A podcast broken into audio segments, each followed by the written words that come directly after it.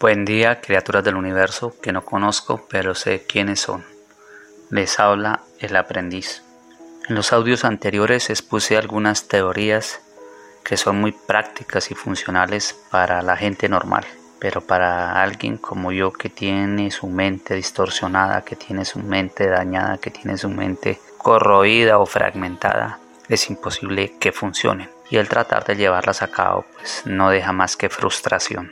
Voy a seguir con el tema de las teorías porque hay una que yo creo que es de vital importancia para tenerla en cuenta en este proceso y es la teoría de los ceremoniales y los ritos. Eh, cuando, cuando una persona está buscando recuperarse de algún dolor o de algún sufrimiento, generalmente opta por escoger algún tipo de rito o de ceremonial para, para buscar el milagro, para salir de ahí.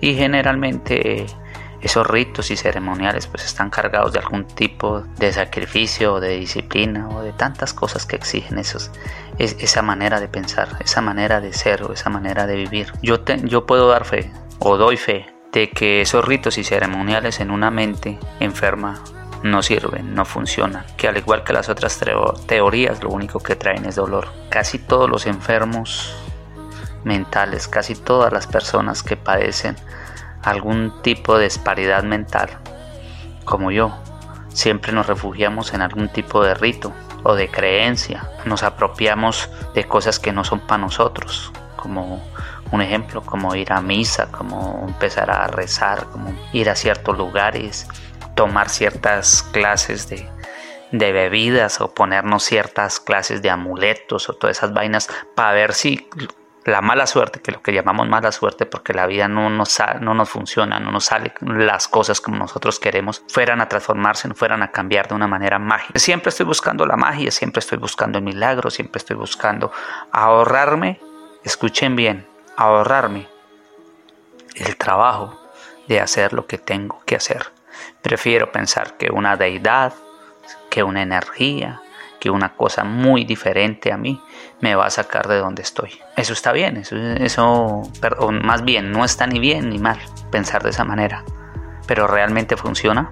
Hay que ver la evidencia. ¿Ha funcionado conmigo? ¿Qué más he hecho yo para dejar de ser como soy?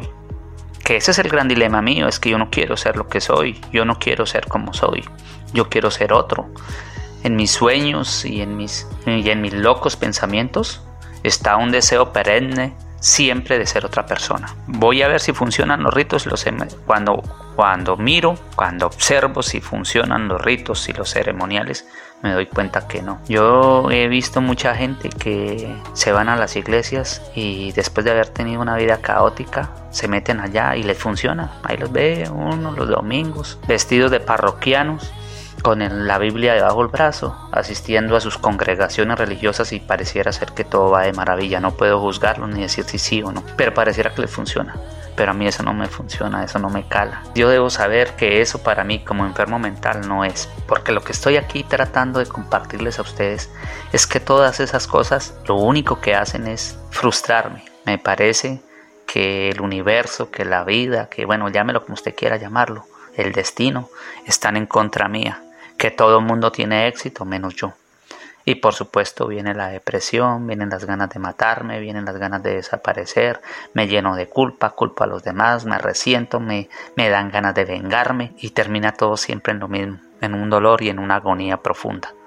Por eso es importante alejarse de cualquier rito, cualquier ceremonia, cualquier persona que me diga a mí que debo hacer cierta, cierta, cierta de tener cierta conducta para, para lograr un milagro en mí, yo salgo corriendo y una vez yo corto eso de tajo porque sé que en mí no funciona. Hay que pensar mucho en eso porque hay mucha gente sumida en ritos y ceremoniales que detesta, pero los hacen porque están esperando evolucionar de alguna manera. Eso no hace evolucionar a nadie que esté enfermo. Lo digo por mi propia experiencia. Se despide de ustedes el aprendiz con un abrazo desde el espíritu.